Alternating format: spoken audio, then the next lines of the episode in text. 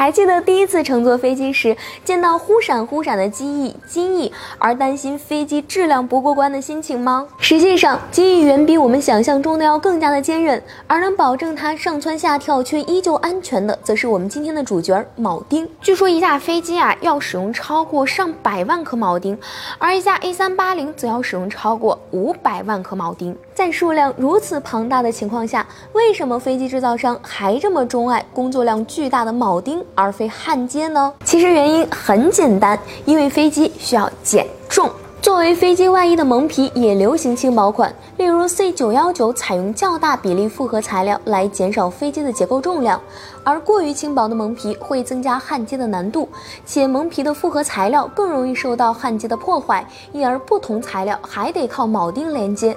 同时啊，飞机上铆钉的比强度要求高达一千一百兆帕，相当于一平方厘米的面积上要承受十辆小轿车的重量。铆钉的加工精度可以说是达到微米级的控制，第一颗和之后的近千万颗几乎可以说是一模一样的。除此之外呀，上百万颗铆钉并不阻碍飞机飞行。二战相关数据显示，实心埋头铆钉能使飞机阻力减少百分之三。所以，铁打的流水线生产的铆钉各项参数误差极小，不管是量化生产还是在品控上都值得信赖。如果使用焊接技术连接飞机蒙皮，生产质量全靠焊工的手艺。焊接过薄过厚都会让飞机存在更多的隐患。不仅如此啊，铆钉的可替代性。稳定性等诸多优点，能让飞机服役的更久，更加的长寿。那么，如果铆钉断裂要怎么办呢？一般情况下，使用冷冻铆钉来替代，即铆钉在淬火处理后迅速冷冻起来，使用时必须在十五分钟之内铆接完毕。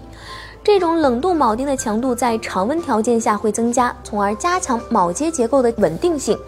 除了断裂以外，铆钉松动也不容忽视。一颗钉子的松动可能会导致飞机显示故障信息，这就需要检修飞机的员工昼夜加班找出滥竽充数的钉子。